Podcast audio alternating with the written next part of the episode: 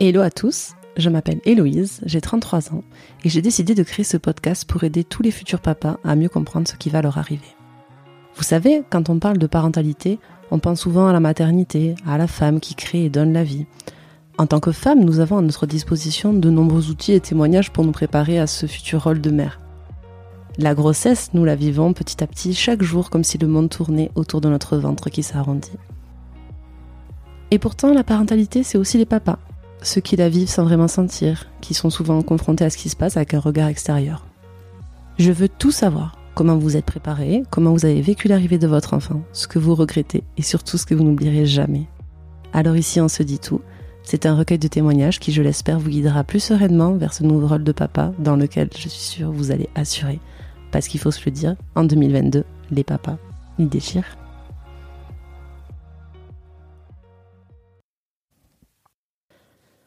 Aujourd'hui, pour ce nouvel épisode du podcast, je reçois Samuel.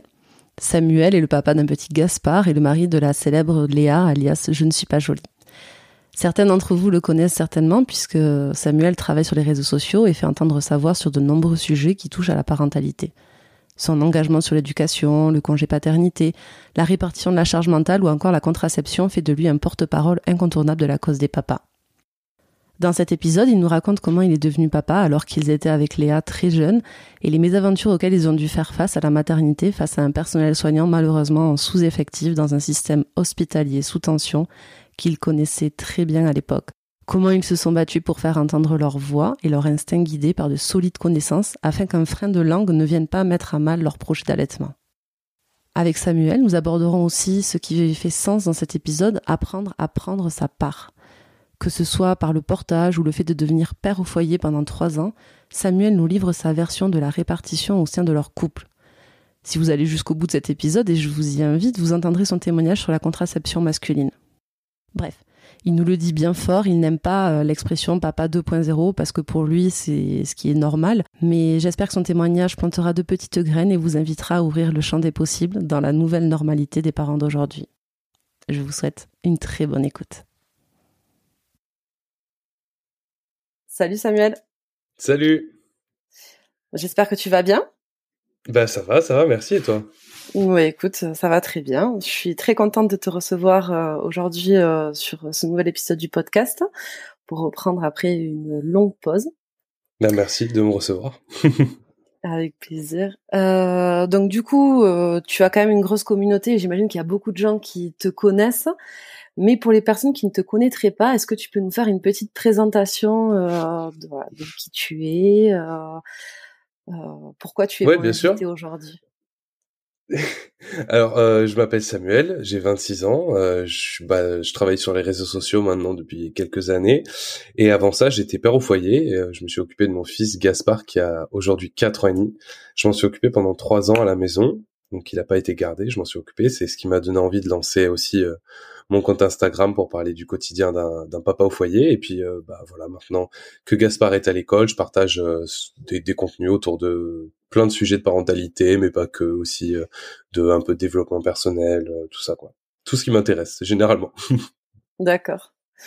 Donc bon, pour ceux qui connaîtraient l'histoire et qui connaissent aussi la personne qui partage ta vie, je dois t'avouer que moi, j'ai appris à te connaître parce que il y a fort longtemps, je regardais sur YouTube les vidéos de, bah Léa. Donc Léa, mon épouse, ouais, qui qui qu'on peut trouver sur les réseaux sociaux sous le pseudo Je ne suis pas jolie, euh, qui est euh, une une ancienne comme elle, disons que c'est une ancienne, euh, une des premières en tout cas youtubeuse beauté à l'époque. Il y a 11 ans quand on s'est rencontrés, elle commençait à faire ça dans sa chambre tranquille et puis en fait maintenant c'est voilà c'est c'est mon épouse, la mère de mon fils et puis surtout euh, une chef d'entreprise accomplie qui travaille euh, toujours sur le sur les réseaux sociaux mais qui a aussi d'autres activités à côté. D'accord. Donc du coup avec Léa, euh, vous vous êtes mis en couple très jeune en fait tous les deux. complètement ouais. Bah en fait on s'est rencontrés le la deuxième semaine de la rentrée de seconde au lycée. On venait de rentrer tous les deux au lycée. Euh, et je m'en souviens très très bien parce que c'est assez fun d'ailleurs. Je quand, quand je l'ai vu en fait, c'est vraiment c'est vraiment pas pour faire genre. C'est c'est pas une histoire inventée. Hein. C'est vraiment euh, à l'américaine. Ça paraît un peu bizarre, mais je vous jure c'est vrai. J'étais avec des potes euh, devant le bahut et je la vois passer. Elle était avec ses potes et tout. Puis je dis waouh, elle, est vraiment jolie cette cette meuf. Je me souviens, j'ai dit, j'ai elle est vraiment jolie cette meuf. C'est qui? Mes potes me disent je sais pas, je sais pas, je sais pas, personne la connaît. Puis en fait, il y a un mec qui, qui était pas dans mon groupe de potes, qui était derrière moi, qui, qui a entendu ce que j'ai dit, et il me dit ah mais c'est ma cousine, si tu veux je te la présente et tout. Et en fait c'est comme ça que je l'ai rencontré par un complet inconnu qui était en terminale et c'était le cousin de, de Léa, voilà. Et c'est comme ça qu'on s'est rencontrés, puis on s'est mis ensemble euh, le 11 octobre 2011. Donc il y a 11 ans, voilà. ça fait beaucoup de 11. Trop bien. Et depuis, vous n'êtes pas quitté, euh, voilà. Non, non, on n'a pas, on n'a pas trouvé mieux, je crois. Ouais. Donc euh, on a, on s'est gardé, puis on s'est marié. Euh, on a eu, en fait, on a Léa est tombée enceinte en 2017. Oui, c'est ça, 2017. On s'est marié la même année, euh, et euh, on a Gaspard depuis 2018. D'accord. Et toi, à ce moment-là, quand euh, Léa est tombée enceinte, euh, tu étais étudiant en médecine, c'est bien ça? C'est ça, ouais. En fait, je faisais complètement euh, autre chose de ce que je fais maintenant. J'étais étudiant en médecine. J'ai été étudiant en médecine en tout cinq ans et demi, sachant que j'ai passé deux fois ma première année. Après, j'ai réussi mon concours. Je suis passé en deuxième année, en troisième année, et j'ai retapé ma troisième année parce que, en fait, la médecine m'intéressait pas tant que ça je m'en suis rendu compte euh, je m'en suis rendu compte qu'en deuxième année en fait quand j'ai commencé à faire des stages en hôpital et tout ça le système de soins la pression des, sur les étudiants en médecine tout ça enfin ça me correspondait pas. Euh, j'aimais beaucoup euh, une matière en particulier qui s'appelait les sciences humaines. J'ai été tuteur de cette matière. Je donnais des cours aux premières années une fois que j'ai eu mon concours. Euh, j'aimais beaucoup ça. J'aimais la socio la philo l'histoire la science politique tout ça. Mais tout le reste la bio et tout c'était un peu galère. Donc j'ai vite je me suis vite dit bon bah tu vas pas faire ça de ta vie. Et bah, au moment où ces réflexions-là, elles commençaient à rentrer en jeu, euh, Léa est tombée enceinte parce qu'on s'était dit qu'on était prêt aussi. Hein, c'est pas c'est pas un accident, c'est enfin entre, guillemets un accident, mais c'est c'est pas du tout ça. C'est vraiment on s'est dit bah écoute, on est prêt, on, on est autonome, euh, tout, tout roule, on va y aller quoi. Et puis en fait on y allait. Puis le fait que Gaspard arrive, je me suis dit bah là va falloir que tu prennes des bonnes décisions parce que j'avais pas envie qu'il ait un père euh, pas là parce qu'en plus les études de médecine ça prend beaucoup de temps, beaucoup d'énergie et en plus de ça qu'il ait un père malheureux quoi parce que j'étais pas hyper épanoui dans mon dans, dans mon fort intérieur on va dire et euh, et donc j'ai décidé d'arrêter euh, à peu près quand Gaspard est né en fait. D'accord. OK. Et alors du coup, quand euh, donc euh, c'était plutôt voulu le fait de que, que Léa tombe enceinte, comment elle te l'a annoncé qu'elle était enceinte? Est-ce qu'elle t'a fait euh... Eh ben en fait, euh, vu qu'on en avait parlé avant et qu'on qu'on avait, on, on sait pas qu'on essayait, on, on s'est pas dit on va essayer d'avoir, on regardait pas les cycles et tout, juste on a arrêté de se protéger, on s'est dit bon vas-y, on verra bien quand ça arrivera et ce sera très bien. Donc en fait il y avait il y avait pas vraiment de d'attente, de, de, tu sais tous les mois comme les couples qui essayent et qui ont des fois malheureusement du mal à, à avoir des enfants. Ils attendent beaucoup euh, chaque mois et tout ça. Nous, c'était pas vraiment ça. Et en fait, je sais qu'elle m'en avait parlé. Elle m'avait dit, ah mais tu vas voir, quand je tomberai, le jour où je saurai que je suis enceinte, je te ferai une surprise de dingue, je te ferai un truc hyper beau et tout, euh, un truc hyper émouvant. Et puis en fait, je me rappelle très bien. Je crois que c'était un samedi, je dormais. Euh, grasse mat et tout, tranquille. Je vois que Léa se lève et tout, machin et euh, elle, elle, elle va elle va aux toilettes elle va faire pipi elle revient elle me dit Sam je suis enceinte comme ça. Sans aucun sans aucun euh, tu vois moi je dormais j'étais là attends euh, quoi tu peux répéter s'il te plaît et euh, voilà ça a été vraiment en fait elle elle a pas elle pouvait pas euh, ça l'a tellement pas choqué mais ça l'a tellement étonné elle avait tellement envie de partager qu'en fait elle a abandonné tous ses plans d'annonce spéciale et tout et elle est venue me réveiller pour me dire direct. Puis après ça s'est tout enchaîné voilà quoi Ok, trop bien. Bon, à la fois, oui, c'est, c'est, c'est vrai que les surprises, les mises en scène, euh, c'est génial, mais c'est vrai que quand on découvre euh, le test de grossesse, bah c'est très, très dur de garder pour soi. Hein, euh. C'est ça. ouais. bah, d'ailleurs, elle, elle, elle, a direct voulu aller en parler à ses parents, tout ça. Donc, c'est vrai que ça a été une journée un peu, un peu spéciale. Je m'en souviendrai toute ma vie, je pense. D'accord. Et alors à ce moment-là, vous êtes projeté, euh, vous êtes projeté dans la prépa, enfin dans la grossesse. Euh, comment toi t'as as vécu le truc hein? Bah en fait, si tu veux, euh, il y a un truc qui, était un peu qui était, un peu particulier, c'est que même avant que Léa tombe enceinte, on s'intéressait beaucoup euh, au modèle éducatif. C'est quelque chose qui nous intéressait tous les deux particulièrement. Moi, dans à travers euh, plein de lectures que j'avais à la fac de sciences humaines, tout ça, de de, plein de choses en fait, je, je m'intéressais à ces sujets-là et puis euh, Léa aussi et on avait découvert pas mal de d'auteurs, euh, que ce soit Catherine Guéguen, euh, André Stern, euh, enfin Isabelle Filiosa, enfin voilà des, des, Alice Miller, enfin des, des, des, auteurs qui parlent de l'éducation, des risques de la violence dans l'éducation, de l'éducation positive, tout ça. Et on était très intéressés par ce sujet même avant d'avoir Gaspard, même avant que Léa tombe enceinte. Mais c'est vrai que sur l'accouchement, enfin sur la grossesse et l'accouchement, on, on s'était pas trop renseigné. Et, euh, et en fait, c'est du moment où Léa est tombée enceinte, on s'est dit bon bah maintenant, par contre, euh, toute cette énergie qu'on a mis à apprendre plein de choses et à découvrir plein de choses sur l'éducation, faut aussi qu'on s'intéresse à la grossesse parce que c'est quand même la base du truc, quoi. Et euh, et donc on a décidé de de, de s'informer, de regarder tout. En fait, on voulait euh, savoir tout ce qui était possible, quoi. On voulait euh, on voulait connaître toutes nos options, tout ce qu'on pouvait faire, pas faire, tout ce qui était possible, voilà. Et euh, très vite, en fait, on s'est porté vers un projet euh, qui est un peu particulier en France, malheureusement. Euh, moi, je suis assez militant pour que ce, ce, ce, type de projet se développe en sécurité et main dans la main avec les sages-femmes qui le pratiquent. Mais on voulait, euh, nous, faire un accouchement à domicile. Donc, euh, c'est une organisation spéciale. Euh, parce que ça demande un peu plus de suivi, ça demande un peu plus de check-up et ça demande voilà une, une, vraie formation en fait à la fois de la mère mais aussi du deuxième parent. Et, euh, et en, et en fait, euh, ça nous a demandé pas mal de temps et d'énergie, mais euh, voilà, on s'est embarqué dans ce truc-là, quoi. On s'est embarqué assez rapidement et on a trouvé des sages-femmes super qui malheureusement aujourd'hui euh, euh, sont en difficulté parce que c'est c'est l'accouchement à domicile en France est très peu euh, pratiqué et très mal vu par le reste des professionnels de santé et c'est compliqué donc voilà mais nous on s'était porté là-dessus.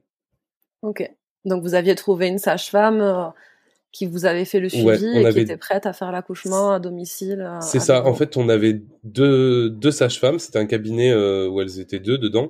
Et elle, elle pratiquait euh, des suivis de grossesse et des accouchements à domicile. Elle faisait que ça.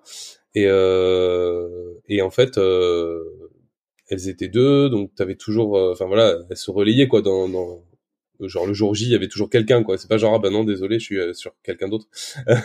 Mais euh, mais par contre euh, c'était vraiment super quoi. Enfin c'était des des deux femmes qui étaient vraiment exceptionnelles. Moi par exemple en tant que comme elles, m'ont tout de suite dit bah en fait ce choix que vous avez fait c'est un choix où toi tu vas avoir un rôle genre prépondérant en fait c'est-à-dire que dans l'accouchement à domicile, même dans tous les accouchements en général, mais c'est un peu moins, c'est un peu plus freiné, je dirais, dans, dans, dans un accouchement euh, médicalisé classique, parce que le, le système fait que l'homme ou le second parent peut pas avoir forcément le même type d'interaction avec son épouse. Mais euh, mais là, pour le coup, elles m'ont dit, mais là, va falloir que tu assures, va falloir que tu prépares et tout. Et moi, ça m'a mis un peu, euh, ça m'a mis un peu euh, une bonne pression, je dirais. C'est-à-dire pas un truc où j'ai stressé, où j'avais peur ou quoi, mais plutôt de me dire, ouais, là, faut vraiment que tu assures, faut que tu lises des trucs, faut que tu t'impliques et tout. Et ça a démarré, voilà, ce truc, on était vraiment en équipe, quoi, parce que c'est un truc un peu particulier. Donc quand tu fais des trucs un peu particuliers, tu te serres un peu les coudes un peu plus, quoi. Tu te dis bon, bah on va y arriver, ça va le faire. Euh, tout le monde n'est pas d'accord sur le fait que ça devrait être fait ou pas, mais nous, on a envie de faire ça, donc on va se serrer les coudes et on va y arriver, quoi. Ok, d'accord. Et euh, donc ces deux sages-femmes, elles vous ont fait tout le suivi de grossesse euh, euh, Léa a vu, non, elle, on voyait un gynéco euh, pour les échos? Ouais, pour les échos. Enfin, elles avaient un truc. Enfin, les échos. Je sais même pas pourquoi on allait voir ce gars. Je pense qu'on avait besoin de se rassurer, de d'être sûr de nous. Enfin, je sais pas. Mais il était relou en plus. Euh, et euh, on, on, allait. en fait, on allait le voir et et, elles nous ont fait les suivis, euh, on allait juste voir ce gars, puis en fait, donc voilà, oui, ce qui s'est passé, c'est après on peut venir à, à, l'accouchement lui-même, c'est qu'en fait, euh, le souci qu'on a eu, euh, c'est que euh, Gaspard est pas arrivé.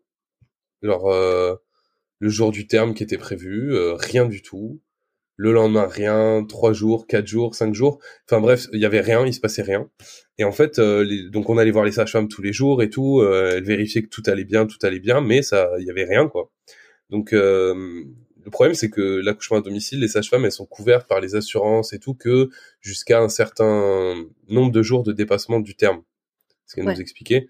En fait, après, ça devient des grossesses dans les cadres légaux ou je sais pas dans, les étiquettes qu'ils mettent dans dans la, à la sécu ou je sais pas où, euh, c'est à partir de tant de jours, à partir de je sais plus que ce que c'est, mais ça doit être genre 5-6 jours, on passe sur une euh, grossesse à risque ou en tout cas un truc, euh, voilà. Et bah là pour le coup, elles nous ont dit nous à partir de là, il faut aller au CHU et faire un accouchement normal parce que parce que nous on n'a plus le droit de le faire. D'accord. C'est vrai qu'en France, nous à terme plus 5, ils déclenchent automatiquement.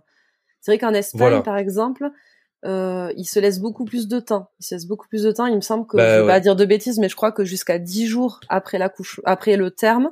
Après le, le, terme, ouais. Euh, voilà, on laisse 10 jours, ce qui est quand même beaucoup plus long qu'en France où en fait on nous laisse bah, que 5 jours. Ouais. 5 jours. Et, et, nous vraiment, il y avait, il y avait rien quoi. Enfin, tu vois, c'était vraiment euh, euh niet, nada.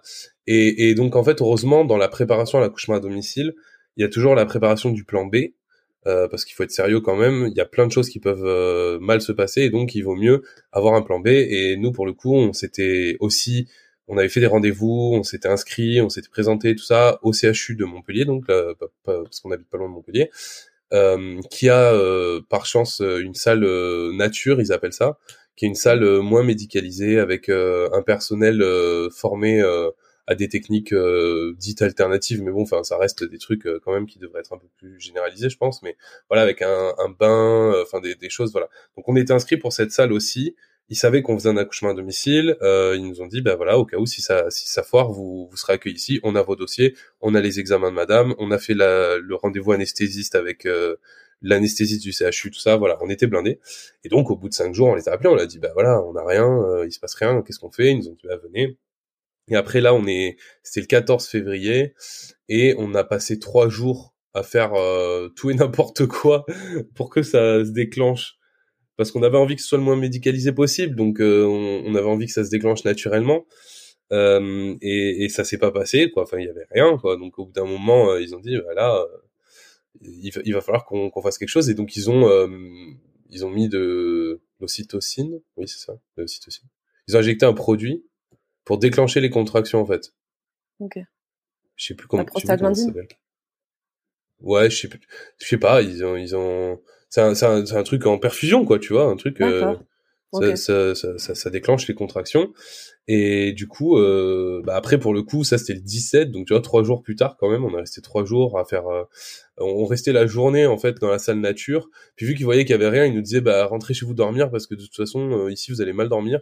Donc on faisait des allers-retours, tu vois, c'était c'était scandale. Puis le matin il y avait les pauvres euh, les pauvres sages-femmes et toi, elles étaient gentilles, elles essayaient, elles nous faisaient de l'acupuncture, enfin elles faisaient de l'acupuncture à et tout pour essayer de déclencher, mais il y avait rien, donc ils nous ont mis le produit. Et après, euh, ça a commencé, on a fait ça le matin, et Gaspard est arrivé le. Euh, donc euh, ça a été une longue épopée tout ça pour au final bah, que Inès le 17 février. Voilà. ok, d'accord. Et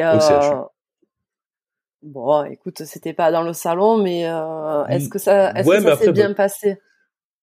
Ça s'est ça s'est ça s'est bien passé disons que la plupart du personnel a vraiment tout fait pour euh, pour que ça se passe bien. Euh, ce que je dirais, c'est que la le personnel en salle d'accouchement et toutes les personnes qui ont interagi avec nous pour l'accouchement, ça s'est super bien passé. Après, la, la, la, vraie cata, la vraie galère, ça a été la, la maternité, quoi. Enfin, le, là où on est allé après en chambre, là, où ils venaient, enfin, vraiment, nous, on n'est pas du tout euh, en mode hyper, hyper euh, médicalisé et tout, et il venait la nuit nous réveiller pour vérifier que tout allait bien, machin et tout. Enfin, c'était hyper stressant. C'était chiant. Il nous réveillait la nuit pour prendre la température et tout, machin. Enfin, c'était hyper relou. Après, ils ont dit ouais, Gaspard, il fait une euh, jaunisse, donc il a dû faire euh, une espèce de lampe UV là, mais il aimait pas ça. Donc moi, j'aurais dit mais par contre, enfin, c'est relou quoi tu vois enfin voilà c'était il y avait plein de trucs et puis surtout il, nous on, était aussi très branchés allaitement et on avait envie que Léa puisse allaiter Gaspard euh, correctement. On avait même fait des rendez-vous avec une conseillère en lactation. Euh, et, en fait, l'allaitement a, vraiment, ça a été très difficile de le mettre en place. Et ça a été très difficile de le mettre en place parce qu'en fait, Gaspard, il avait, et Léa l'a tout de suite vu parce que on, avait fait ces rendez-vous, on savait ce qui pouvait faire foire un allaitement. Et, euh, Gaspard, il avait un frein de langue, un frein sublingual là qui était trop court et du coup, il, il tétait mal, il prenait mal le sein. Et donc ça faisait mal à Léa. Bref, ça c'était un cercle vicieux. Il prenait pas de poids. Donc à la maternité, il nous cassait les bonbons euh, pour rester correct parce qu'il prenait pas de poids. Il nous disait il faut le supplémenter, enfin le complémenter en, en lait artificiel. Nous on disait non, on veut mettre en place l'allaitement. Quand on mélange avec du lait artificiel, après c'est beaucoup plus difficile de mettre en place l'allaitement. Euh, donc on, on, insistait, on leur disait mais il a un frein de langue. Est-ce que vous avez pas euh, une pédiatre ou une ORL qui est capable de réduire un frein de langue euh? Et en fait ils nous disent oui on voit. Donc il y a une, une, une je sais plus si c'était une sage-femme ou enfin en tout cas quelqu'un qui vient voir Gaspard et qui dit oui effectivement il a ce frein de langue qui est trop court euh, machin. Mais la seule personne qui est habilitée à le couper à, l'hôpital est en congé donc on peut pas vous le faire. Super. donc je, je les je dis donc bah du coup on fait quoi? Il dit bah du coup vous le complémentez et vous verrez après. Je lui dis non parce que ça augmente le risque que ça foire l'allaitement et nous on tient beaucoup à ça. Ils m'ont dit bah on n'a pas de solution. Je lui dis bah regardez-moi bien dans deux heures on n'est plus là et euh, vous vous débrouillez comme vous voulez. Vous expliquerez que c'est parce que votre personnel est en congé et moi je vais voir quelqu'un qui va me le faire. En fait, on a pris un rendez-vous genre sur Doctolib, tu vois, avec une ORL en ville. Et, et, genre vraiment, on s'est barré. On leur a, et, ils nous ont ils nous ont tout fait. Ils nous ont dit ouais, euh, si vous partez comme ça, parce que Gaspard prenait pas de poids, tu vois, ça les faisait stresser. Ils avaient peur que, il, que, que je sais pas, qu'il capote. Enfin, tout ça, ça passe pas bien, ça se passe pas bien, quoi. Et, et ils nous disent bah si vous faites ça, on va on va avoir des problèmes, on, va on va déclencher euh, le truc de en gros euh, comme quoi la PMI après viendront faire une enquête et tout pour voir si on prend soin de notre fils. J'aurais dit mais allez-y franchement moi je m'en fous, je travaille ici parce que j'étais j'étais encore à la fac tu vois, je j'allais partir. J'aurais dit je travaille ici tous les jours, je sais très bien comment ça se passe. Vous avez juste pas le personnel, vous avez pas envie de le faire vous-même parce que c'est pas votre euh, c'est pas vos c'est pas vos, vos champs de compétences, vous avez pas le droit de le faire. Je comprends, vous voulez vous couvrir, mais moi j'ai un gamin qui prend pas de poids, je veux qu'il puisse téter tranquillement avec sa mère, donc on va aller voir quelqu'un et après on revient vous voir tu vois. et vraiment le rendez-vous avec la l'ORL qui qui nous a pris en urgence gentiment en ville euh, ça a duré 4 minutes tu vois. Elle avait elle a ah dit ah oui il y a un frein de langue. Elle a ouvert elle a, sa langue elle a pris un ciseau. Enfin elle a pris une paire de ciseaux. Elle a coupé. Ça a même pas saigné. Il a même pas pleuré ni rien parce que c'est pas elle m'expliquait il y a pas de nerfs. Donc ça leur fait même pas mal au bébé. Et vraiment après c'était plié le lendemain ça allait mieux donc Léa, elle avait des, des, des plaies parce que du coup, vu qu'il était mal, ça lui, ça lui avait fait des, des crevasses ou enfin, je sais plus, des, des plaies. C'était un peu douloureux, mais ça s'est tout de suite beaucoup mieux passé, quoi. Et franchement, ça c'est, ça c'est le truc. Euh, je, je dis putain, franchement, euh, si c'était à refaire, euh, je me barrerais mais direct quoi de la maternité. Parce que je me rends compte qu'en fait, ça, ça nous a plus tendu qu'autre chose, ça nous a fatigué parce qu'on dormait dans des très mauvaises conditions, tu vois. Enfin, je veux dire, euh, moi je dormais sur un espèce de vieux lit de camp par terre et tout, enfin, tu vois. Donc ça, c'était les désavantages. Mais après, euh, les gens font ce qu'ils peuvent. Ils ont juste pas les moyens et pas l'énergie de d'accompagner toutes les familles qu'ils accueillent, quoi. Mmh, je comprends. Après, c'est vrai que malheureusement, euh, vous, vous avez eu la présence d'esprit de dire que euh, vos choix étaient bien établis et que vous aviez envie de continuer dans ce que vous aviez envie de faire et que l'allaitement, ça vous tenait à cœur et que vous étiez informé. Mais euh, il y a plein de parents qui se retrouvent confrontés à la même situation et qui, se qui repartent avec euh, un projet d'allaitement euh, foutu en l'air. c'est un vrai problème. Hein. Mm, mm. c'est, le, manque de formation de, des, du personnel soignant en, petite enfance et en, en, maternité sur l'allaitement, il est, il est très problématique pour moi. On est un des pays qui allait le moins. Je dis pas que euh, il faut allaiter à tout prix et que les gens qui ne le font pas euh, sont des mauvais parents, pas du tout. Je dis juste que pour ceux qui veulent allaiter, il faut il faut que ils puissent s'adresser à des personnes formées et compétentes. Et c'est pas le cas dans les dans le, les établissements publics aujourd'hui. Mmh. Euh, c'est pas le cas et il faut euh, résoudre ça. Enfin, nous on a on a vu une conseillère en lactation qui est donc quelqu'un qui est formé par l'IBCLC, c'est euh, en gros le truc international euh, de l'allaitement, euh, enfin voilà, un truc sérieux quoi. Mais c'est des trucs privés, c'est des trucs qu'il faut payer soi-même. Donc euh, t'as encore une sélection par l'argent et tout. Enfin, moi je trouve ça scandaleux que dans le CHU, dans le public, il n'y ait pas des gens qui soient formés vraiment sérieusement à l'allaitement. Quand j'étais en médecine, moi en pédiatrie, on avait une spécialité pédiatrie. t'as as deux pages sur l'allaitement, même pas. T'apprends comment ça marche, mais enfin je veux dire, t'apprends comment le l'organe du sein produit du lait, mais t'apprends pas du tout euh, comment mettre un enfant, euh, quelle position euh, pour téter, quel quel risque, qu'est-ce qui peut entraîner une, à faire foire un allaitement. Enfin, t'apprends rien de tout ça. C'est scandaleux pour moi. Mmh. Ouais.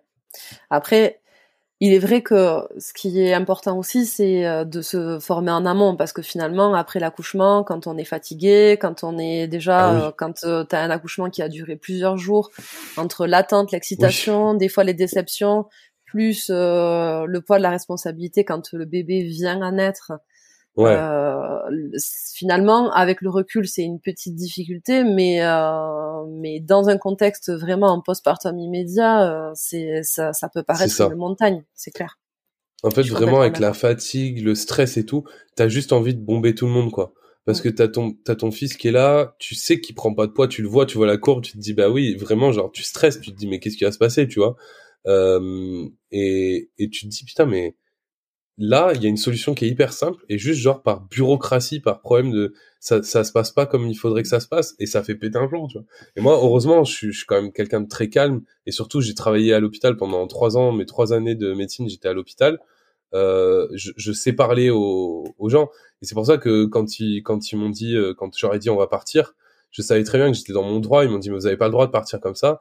Je dis non mais attendez, vous croyez vous parler à qui en fait? Enfin, je veux dire, euh, je, je, je, connais mes droits. Je suis, je suis patient ici en fait. Je peux partir quand je veux. Si c'est pas une prison, vous, savez bien que vous me dites, vous, me dites ça parce que vous avez peur que je sorte de l'hôpital et que mon enfant il, décède ou quoi et que ce soit votre responsabilité, je comprends. Je vais vous signer une décharge, on va se barrer, vous allez nous laisser tranquille, tu vois. Mais c'est c'est c'est c'est juste qu'ils sont tellement coincés dans leur dans leur carcan, euh, c'est compliqué, mais tout est plus difficile à, du, fait de la fatigue et du stress, tu vois. C'est des discussions qui pourraient se passer très bien euh, en état normal, mais nous on est fatigué, nous on est stressé, et dans le public les soignants sont fatigués et stressés aussi par leurs conditions de travail qui sont déplorables. Donc ça fait un cocktail Molotov pas très sain pour tout le monde, quoi. Et ouais, ouais, ouais, je, je, je comprends. Bah moi, j'ai là où j'ai eu mes enfants, euh, c'était une clinique privée, mais c'est vrai que pour le coup, il y avait une conseillère à lactation IBCLC dans eh le service et qui intervient en, en, en, en, suite de couche et, et, qui suit vraiment euh, le, le, les démarrages de l'allaitement. Et c'est vrai que c'est vrai que c'est une chance, mais comme tu dis, encore une fois, c'est une sélection, euh, voilà, par l'argent, quoi. Oui, puis voilà, mais mais il faut que ce soit généralisé, ça va venir, je pense. Mais il y a mm. tellement un travail à faire par rapport à par rapport à plein de choses euh, pour pour normaliser l'allaitement et pour faire en sorte que notre génération puis les futurs considèrent que c'est la façon d'alimenter la plus naturelle possible un enfant ce, sera bien, mais il faut qu'on y vienne. Voilà, ça va. C'est comme tout, ça prend un petit temps et puis ça va venir. Après, j'ai quand même l'impression que plus ça va et plus ça devient euh, une norme. Ou peut-être que c'est les bah, gens euh, Que, je fréquente qui c'est ça, ça. Voilà, bah, on a avec euh, Léa, on se dit ça aussi. On se dit, on se dit souvent, mais tu vois, putain, autour de nous, il y a quand même beaucoup de gens qui décident d'allaiter et tout. Alors on se dit ouais, mais attends, réfléchis à qui est autour de nous, tu vois. C'est des gens avec qui on est plutôt d'accord sur plein de choses et c'est des gens avec qui forcément, statistiquement, il va y avoir beaucoup plus de de coïncidences euh, par rapport à certains choix de vie euh, qui sont voilà. Mais par contre, on va dans le bon sens sur plein de choses quand même. Tu vois, l'allongement du congé paternité, pour moi, c'est une victoire aussi pour l'allaitement parce que d'avoir un second parent qui est là euh, directement en postpartum, ça permet aussi d'avoir une mère qui peut être un peu plus dédiée à la mise en place d'un allaitement. Ça permet d'avoir du soutien dans cette euh, démarche-là. Ça permet d'éviter aussi de diminuer les risques de dépression du postpartum. Enfin, il y a plein, voilà, il y a quelques petits trucs, mais bon, il faut, il faudrait complètement euh, revoir le l'information sur ces sujets-là, euh, le la formation des soignants et des soignantes et puis voilà, euh, pour moi, euh, quand on, quand, quand euh, tu sais, tu reçois des packs là, quand tu dis que tu as une grossesse et tout, ils t'envoient des packs après avec des trucs et tout. La boîte on devrait te mettre en gros dessus. vous pouvez allaiter, c'est gratuit, ça ne coûte rien, c'est écologique et c'est prouvé que c'est mieux pour vos enfants. Point barre. Et pour vous-même, pour votre santé à vous. Enfin, tu vois, je veux dire, il n'y a que des points positifs à, à, à l'allaitement et personne ne le dit parce qu'en fait, il y, a, y, a, une question de blé aussi derrière, bien sûr. Hein, je je nie pas. Hein une question de blé. C'est plus intéressant pour certaines, euh, certains groupes euh, de continuer à vendre euh, des, des, des, des, préparations commerciales pour nourrissons plutôt que de promouvoir l'allaitement, c'est sûr. Mm. C'est ça. Et donc, du coup, toi, quand Gaspard est né, quand vous êtes rentré à la maison, donc il y a cette histoire de frein de langue, mais quand vous êtes rentré à la maison, est-ce que tu te souviens de ce que tu as ressenti euh, à ce moment-là euh, Je sais pas, bah, le poids de, responsabilité, ta vie qui change, de, de dire c'est c'est le premier jour du reste de ma vie. Euh, tu te souviens dans quel état d'esprit t'étais à ce moment-là? Ouais. En fait, je me souviens tout à fait de l'état d'esprit dans lequel j'étais parce que, comme je t'ai raconté, la semaine qui a précédé notre retour à la maison a été très mouvementé entre l'accouchement qui a duré euh, trois jours et euh, les cinq jours ou je sais plus combien où on est resté à l'hosto, euh, c'était relou. Donc en fait, quand on est rentré, on a eu vraiment ce sentiment genre d'apaisement quoi. C'est-à-dire on était enfin tous les trois dans notre maison comme on l'avait voulu, tu vois. Et ça, c'était vraiment un truc pendant pendant une journée, on est resté sur le canapé à globalement dormir, faire des tétés et faire des câlins. Franchement, on a, fait que ça. On était posé, on, ça nous a fait vraiment beaucoup de bien. Et puis c'est vrai qu'après, t'as un truc qui s'installe quand même. Enfin, en tout cas, chez moi, il y a eu un truc qui s'est installé, c'est de dire, voilà, vraiment, j'ai la responsabilité d'un être humain dans les mains, tu vois. Et, et en vrai, euh, c'est quelque chose. Tu, tu peux pas te préparer à ça. Tu peux te préparer à plein de choses. Tu peux lire des bouquins sur l'éducation, lire des bouquins sur le développement de l'enfant, machin. Pas de problème. Mais te préparer à avoir un petit truc qui tient dans tes deux mains comme ça et tu sais que c'est ta responsabilité, tu vois. Tu dis, bah, genre vraiment, s'il grandit bien et qu'il va bien dans sa vie, ce sera ma responsabilité. Tu te dis, waouh, ça, j'étais, j'étais pas prêt. Et, ça peut être un peu stressant, mais en même temps, c'est assez euh, stimulant parce que, enfin, moi, je suis plutôt du genre à quand j'ai des défis, des grandes choses euh, à faire, bah, j'aime bien euh, parce que ça me booste, ça me fait faire les choses bien, tu vois. Et, et c'est vrai que voilà, de l'avoir comme ça, Gaspard à la maison, je me souviens, et en plus il était, bon, il était grand pour, euh, voilà, on n'est pas petit dans la famille et, ses parents sont pas petits, donc il était grand, mais euh, par rapport à moi, il était tout petit, tu vois. Ça reste un nourrisson qui rentre dans, dans, dans, une main, tu vois. Enfin, moi j'ai des grandes mains, il rentrait clairement, euh, il pouvait se poser dans ma main. Mais tu te dis putain, qu'est-ce que, enfin, qu'est-ce que je dois faire maintenant, quoi? T'as as, ce truc de, de, de une espèce d'inconnu, et c'est là où tout ce que t'as préparé en amont va être utile. C'est-à-dire que moi, par exemple, j'avais fait des cours de portage pour apprendre à porter Gaspard en écharpe de portage. Euh, et, et, ça, pour le coup, bah, c'est un truc, tu te dis, bah voilà, par exemple, qu'est-ce que je vais faire, qu'est-ce que je peux faire? Bah, Tu peux suppléer, euh, tu peux prendre ta part dans euh, le sommeil de ton fils et tout. Euh, donc, euh, laisser aussi Léa se reposer parce que, enfin, faut savoir, c'est assez difficile pour euh, les mamans qui allaitent parce que bah, elles dorment très peu. Il y a, y, a, y a, un besoin de succion qui est tel pour les nourrissons que il y a très peu de sommeil et le sommeil n'est pas forcément réparateur. Donc bah, pouvoir essayer de prendre le relais en prenant Gaspard en écharpe, ça, ça a été un truc où j'ai, ça m'a aidé à prendre ma place aussi, tu vois. Me dire ok, il y a l'allaitement, c'est hyper important et tout, mais pour que d'une, Léa puisse euh, se recharger un peu les batteries et que deux, moi je crée un lien physique aussi, pas que euh, psychique, mais physique aussi avec Gaspard le portage, ça a été hyper euh, hyper important. Et, et ça a été tellement hyper important qu'après, euh, vu que je suis resté à la maison avec lui, il aimait tellement le portage que jusqu'à ses un an et demi, il faisait toutes ses siestes en écharpe. C'est-à-dire que je pouvais même pas le poser euh, dans, dans un lit pour dormir, il dormait vraiment que en écharpe. Donc j'ai passé un an et demi à faire. heureusement, au bout de un an, il faisait qu'une sieste par jour, donc ça allait vite. Mais euh, quand il faisait deux siestes, il y avait genre deux heures le matin où moi j'étais dans le noir sur une boule de yoga, tu sais, les énormes boules de yoga là qui rebondissent un peu parce que ça permettait de bercer un peu, machin. J'étais sur mon ordi, je faisais des trucs et tout, avec Gaspard en écharpe contre moi. Deux heures le matin, deux heures l'après-midi comme ça. Et le soir, endormissement, soit au sein, soit avec l'écharpe et tout. Puis voilà, tu, il y a plein de choses en fait. Et puis après, euh, tu te dis bah il faut aussi que je gère euh, le reste quoi la maison euh, le, la cuisine le ménage le linge. Ça, ça produit beaucoup de linge sale un bébé manifestement. Donc euh, je confirme. donc, t'as, t'as beaucoup de boulot. Et c'est bien aussi quand t'es quand t'es daron quand t'es deuxième parent de pas d'aider parce que c'est pas tu aides ta femme tu aides la maman. C'est pas ça c'est c'est prendre ta part en fait tout simplement. C'est vraiment prendre ta part et, et de réaliser que t'as aussi beaucoup de boulot en tant que second parent tout ce que tu fais là, ben c'est c'est ça de moins à faire pour le foyer, quoi. C'est ça. Parce que toi, du coup, à ce moment-là, parce que t'avais pas de congé paternité, t'étais encore étudiant. Ah non non. Euh, non, ouais, j'étais. En fait, j'étais encore étudiant. J'étais. En fait, si tu veux, j'étais encore étudiant. Euh, officiellement, je leur, j'étais allé les voir pendant la grossesse de Léa. Je leur avais dit à la scolarité, avais dit, voilà, euh, je vais être papa. Euh, déjà de base, juste, est-ce que euh, j'ai un congé ou pas? Ils m'ont dit non, t'as rien, t'es étudiant, il n'y a pas de droit pour les étudiants, machin. J'aurais dit ok, très bien, donc je vous préviens que je serai pas là. Démerdez-vous. si, vous, voulez me la mettre euh, comme ça, euh, me, mettre des obstacles comme ça, bah n'hésitez pas. Mais moi, euh, je serai pas là. Donc débrouillez-vous. vous justifierez mes stages, vous ferez ce que vous voulez, mais je serai pas là. Je vais être papa. Et j'ai même dit, euh, le mec euh, qui m'avait reçu, je lui ai dit, mais vous, si vous êtes papa demain et que votre employeur, la faculté, ils vous disent que vous n'avez pas le droit au congé paternité, vous le prendrez comment?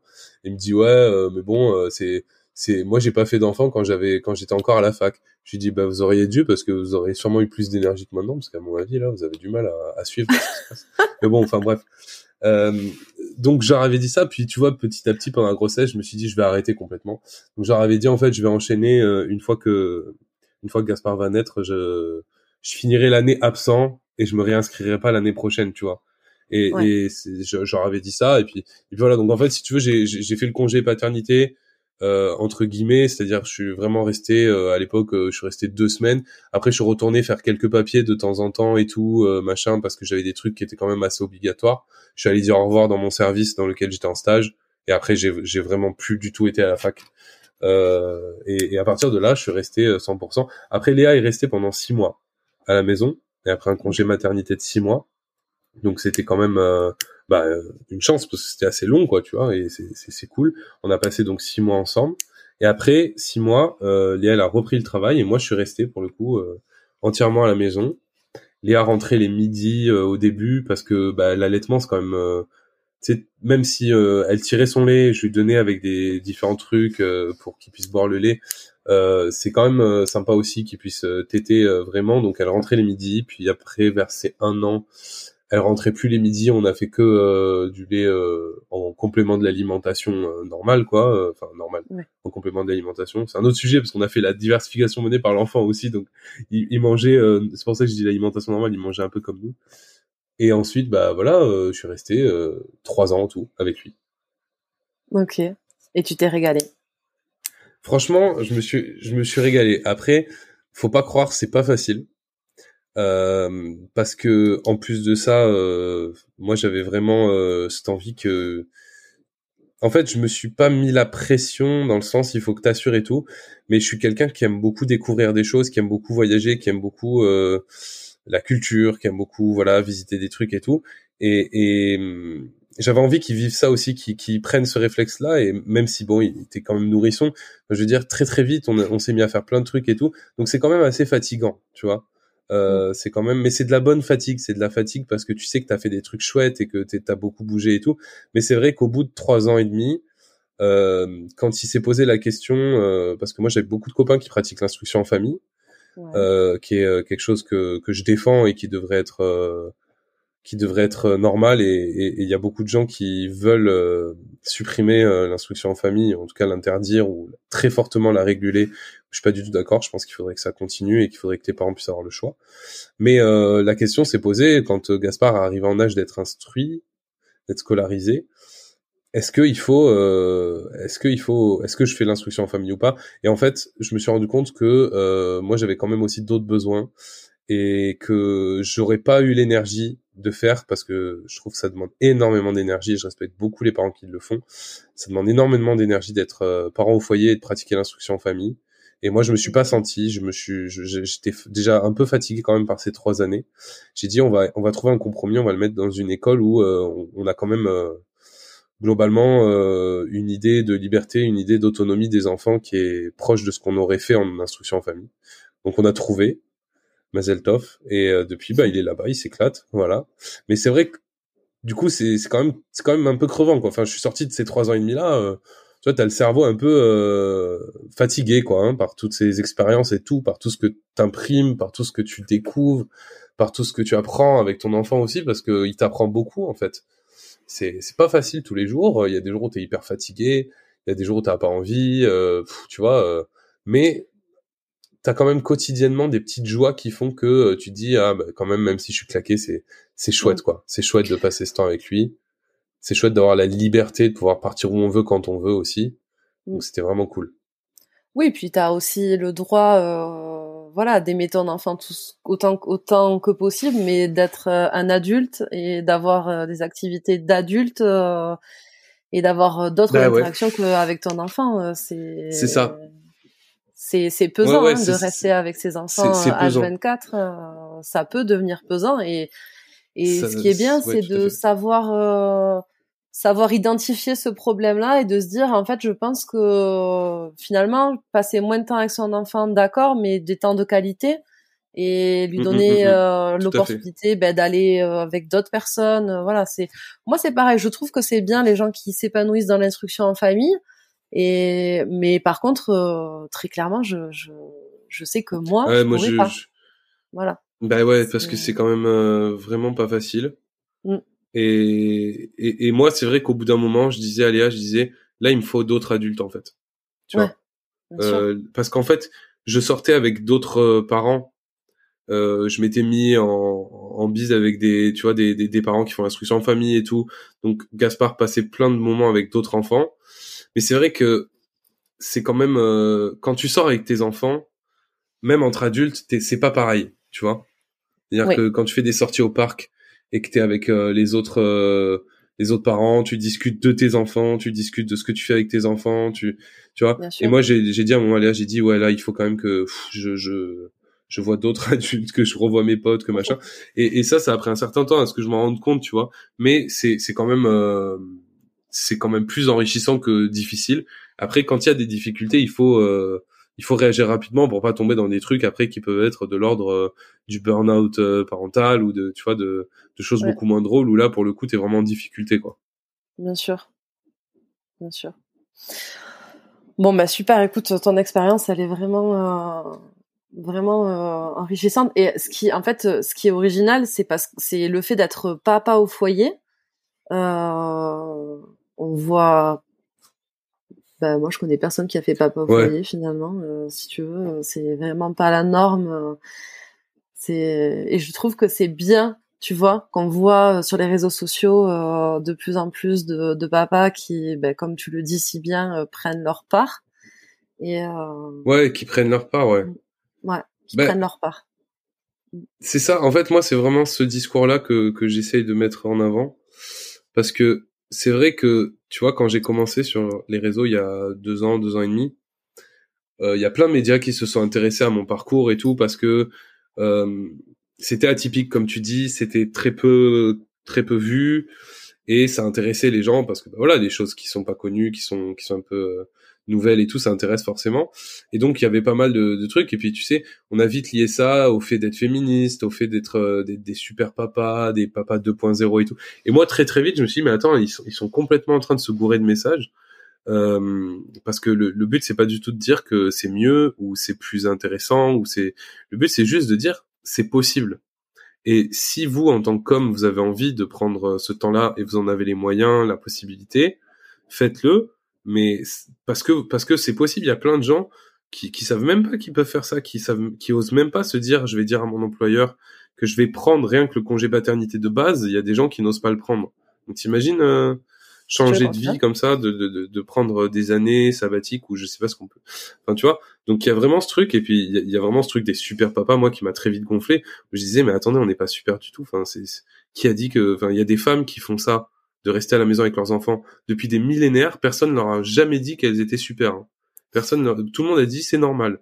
Et moi parce que euh, parce que je suis un mec, on va me dire c'est super. C'est complètement c'est complètement ridicule. Et c'est pour ça que moi j'ai un peu du mal avec ce discours-là et j'ai un peu du mal avec euh, avec euh, ce, ce discours qui peut être parfois même relayé par par des par des hommes quoi. Et je trouve ça dommage parce que ça brouille le message et ça ça aide pas la cause que tu penses aider en fait. C'est ça qui est moi, dommage. Je pense que ce qui est important finalement, c'est que pour euh, peut-être, tu vois, pour toi, ça t'a semblé naturel et ça t'a semblé c'est c'est quelque chose euh, que tu avais envie de faire. Ça a été un cheminement de couple par rapport à votre façon de voir finalement Ouais. plein plein de choses. Mais euh, il y a d'autres personnes pour qui euh, ben, c'est pas aussi évident parce que leur schéma familial ne s'inscrit pas du tout dans cette démarche-là. Et finalement, en fait, de rendre ça visible euh, ben, grâce Oui, à oui. Internet et d'avoir, tu vois, une fenêtre ouverte sur d'autres façons de faire, peut-être que ça peut euh, Tout à fait. donner envie et, et inspirer d'autres personnes. C'est là où je pense que, à mon sens, c'est quand même intéressant de, de mettre en lumière le fait que ce soit, ben, comme tu dis, que ce soit possible. C'est pas de l'ordre de Voilà, ça. parce que voilà, ça, finalement, peut-être que ça a toujours, enfin, ça a toujours existé des papas qui sont restés à la maison, mais grâce à Internet, ben en fait, on a euh, une Oui. possibilité de voir comment ça se passe chez d'autres personnes C'est ça. et, euh, et ça donne c'est possible et que c'est Voilà, ça donne des idées à des personnes qui ne pas posé la question, peut-être. Je suis tout à fait d'accord. Tu vois? Mais je suis tout à fait d'accord. Et, et c'est vrai que c'est ça ma démarche, moi, sur les réseaux, c'est de dire, c'est jamais, j'essaye de jamais être prescriptif dans ce que je dis, ce que je fais. C'est-à-dire que j'expose euh, des, j'expose forcément des opinions. Euh, celui qui va te dire qu'il expose pas d'opinions sur ses contenus, c'est un mytho. Euh, t'exposes forcément des opinions, mais par contre, j'essaye de le faire de façon la plus factuelle possible et de la façon la moins jugeante possible. C'est-à-dire que quand je dis, euh, en gros, quand je fais une vidéo qui où je parle de de, de pas taper ses gosses, je dis pas euh, vous qui tapez vos gosses méritez tous la peine de mort, tu vois. Je suis pas dans ce truc. Je suis vraiment dans le truc de dire voilà quels sont les risques et voilà surtout surtout quelles sont les solutions pour faire autrement. Et et quand je parle de, du fait d'être père au foyer, je dis pas, comme je disais tout à l'heure, que tout le monde doit devenir père au foyer demain. Je dis juste, sachez que c'est possible. Et c'est, c'est, ça, ça, me fait penser à, à, à la dernière euh, vidéo que j'ai faite là, qui a, qui a pas mal euh, tourné. C'est quand j'explique que je vais faire une vasectomie, euh, c'est-à-dire une, une, une, stérilisation euh, pseudo définitive qui va me permettre de plus euh, avoir d'enfants parce qu'on a fait le choix d'avoir qu'un seul enfant et que je voulais du coup euh, faire une vasectomie pour comme ça être tranquille et que Léa elle pas à prendre de pilules ou à mettre un stérilet ou quoi. Et, et, ça a fait beaucoup réagir. Et il y a plein de gens qui, qui m'ont dit, des mecs qui m'ont dit, mais moi je ne savais même pas que c'était possible. Je ne savais même pas que ça existait, qu'on qu'on pouvait faire ça jeune, qu'on pouvait faire ça avec un seul enfant. Ils croyaient que c'était interdit, mais j'aurais dit, mais, mais pas du tout, pas du tout, c'est possible. Et donc c'est ça mon, mon rôle, c'est juste de, de parler de ce que je fais, de dire, bah voilà, c'est possible. Si ça vous branche, faites-le. si ça vous branche pas, tant pis pour, tant pis pour moi, quoi. bon après, j'ai envie de te dire, euh, tes réseaux sociaux. Euh si tu as envie de d'exposer ton point de vue finalement qui voilà, voilà, c'est ça. Euh, t'as as, le droit même si euh, ça plaît pas à certaines personnes parce que ça les renvoie à des choses que ces personnes font différemment tu vois. Moi des fois je me dis plein de gens se, se limitent parce que parce que le politiquement correct etc mais bon finalement euh, ta page Instagram c'est enfin ton Instagram c'est ton Instagram et tu as le droit de dire ce que tu veux. Et pour en revenir à la bah vasectomie moi je trouve que c'est euh, c'est vrai qu'en plus bon pour euh, pour la petite histoire on a j'ai pris contact avec toi suite à cette vidéo là euh, et parce que vraiment ça m'a je te je te suis sur les réseaux depuis un moment. Et en fait cette vidéo là m'a m'a m'a fait vraiment dire tu vois tu je pense que aujourd'hui, peut-être que je suis pas, euh, je, je suis pas d'autres personnes qui, qui font la, la même démarche, mais, euh, mais en fait, euh, de faire un truc aussi, aussi bien expliqué, tu vois, ça dédramatise. Bah, le... Non, mais c'est vrai, ça dédramatise. Et puis en fait, si tu veux, le, message à la fois, il est clair, il est simple, et, et en fait, je pense vraiment que ça peut parler à plein de gens. Et je pense aussi que ça a parlé à bah, plein de femmes qui se disent, euh, punaise, si on était plus que, plus de couples à se répartir la charge de la contraception, euh, c'est, tu vois, encore une fois, c'est un bah peu oui, C'est important parce que la, la charge contraceptive, c'est, enfin, c'est un vrai sujet. tu vois, moi, je, en fait, moi, ce que, ce que j'ai du mal avec un truc sur les réseaux sociaux, c'est le, le non engagement, tu vois. C'est, c'est-à-dire t'as as des gens qui sont capables de passer, mais après ça se comprend. Il y a un besoin de divertissement, il y a un besoin de aussi de, de pas se prendre la tête. Mais je veux dire, t'as des gens qui passent euh, une vie, disons, de, de médiatisation sans s'engager dans quoi que ce soit. Moi, je comprends pas ça. Moi, j'ai moi j'ai besoin. C'est vraiment des trucs qui, qui, qui, qui, est hyper important pour moi, c'est de m'engager, m'engager pour des choses qui me paraissent justes et importantes. Et pour le coup, le sujet de la charge contraceptive, ça me paraît hyper important. quand tu vois le nombre de, de jeunes filles à qui on prescrit des pilules très tôt euh, parce que il faut, on sait jamais, machin. Sachant certains dégâts de certaines pilules sur certaines femmes, c'est très compliqué. Quand tu vois le nombre de femmes ensuite qui continuent à prendre la pilule, alors que les hommes pourraient prendre en partie la charge de leur contraception, quand tu vois les stérilés, quand tu vois, enfin, tu te dis putain, mais euh, comment ça se fait que nous, en tant qu'hommes, il y a juste le, préservatif pour les pour les couples enfin pour les non pour les personnes seules qui ont envie de batifoler à droite à gauche et qui se protègent. Et c'est tant mieux il faut le faire il faut se protéger je dis pas le contraire. Mais je dis juste que du moment où tu es en couple stable et que tu vois il y a y a, d'autres solutions bah il faut se poser la question. En tant qu'homme c'est ça, ça je comprends pas que les hommes se posent pas la question et se disent bah oui euh, c'est c'est elle qui s'en occupe quoi c'est une charge pour une femme euh, la pilule le stérilet tout ça c'est des charges qui, qui entraînent des conséquences physiques hormonales très importantes qui entraînent euh, un coût pour certaines enfin c'est il y a plein de choses quoi et, et, et putain, il y a des solutions, surtout quand on veut plus d'enfants, c'est encore plus simple.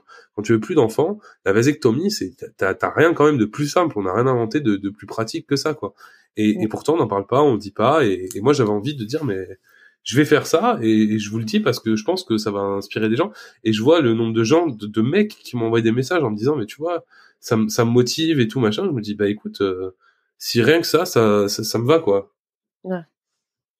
Ah mais euh, c'est, je suis, moi je suis totalement d'accord parce que je pense en plus que ça a dû ouvrir la discussion dans plein de foyers finalement, tu vois. Euh, et mais j'espère aussi, hein, j'espère aussi.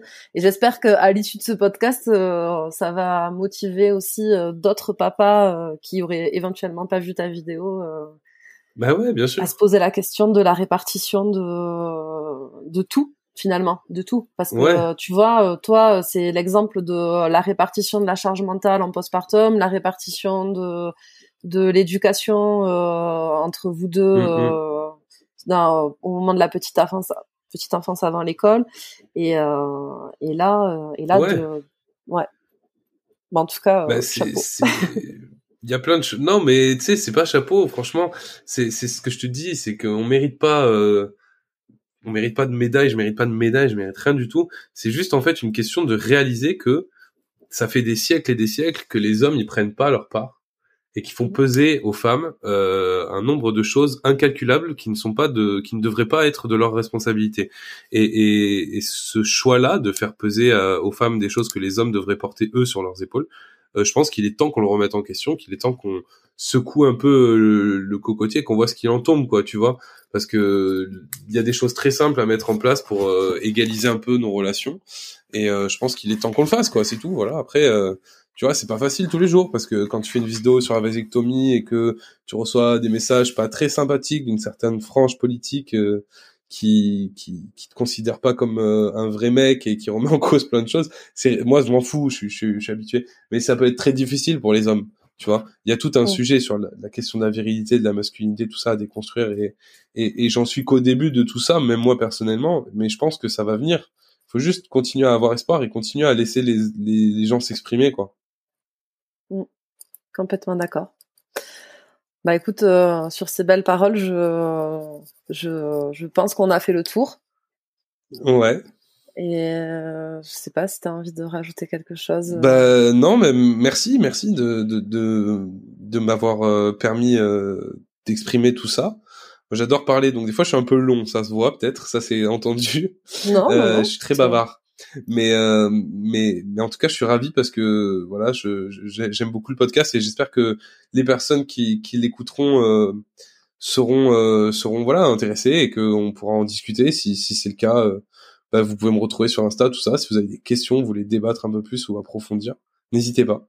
Je suis toujours dispo. J'essaye. Yes.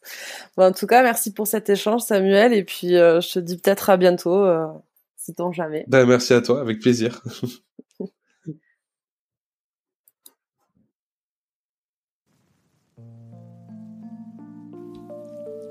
Voilà, c'était le témoignage de Samuel qui, je l'espère, vous aura inspiré, questionné et qui ouvrira des discussions dans votre couple. Je le remercie de porter bien fort les valeurs qui l'animent depuis toujours et de continuer à faire entendre sa voix sur les réseaux. Pour le suivre sur Instagram, abonnez-vous à son compte qui franchement est une pépite, at SamuelCLT, et suivez-moi également pour connaître la parution des prochains épisodes, at le podcast. Bon, vous l'entendez partout et dans chaque podcast, mais pour soutenir le travail que je fais, je vous invite également à vous abonner euh, au podcast sur votre plateforme d'écoute préférée, à mettre 5 étoiles si vous en avez envie et à partager cet épisode avec tous vos amis. À très bientôt!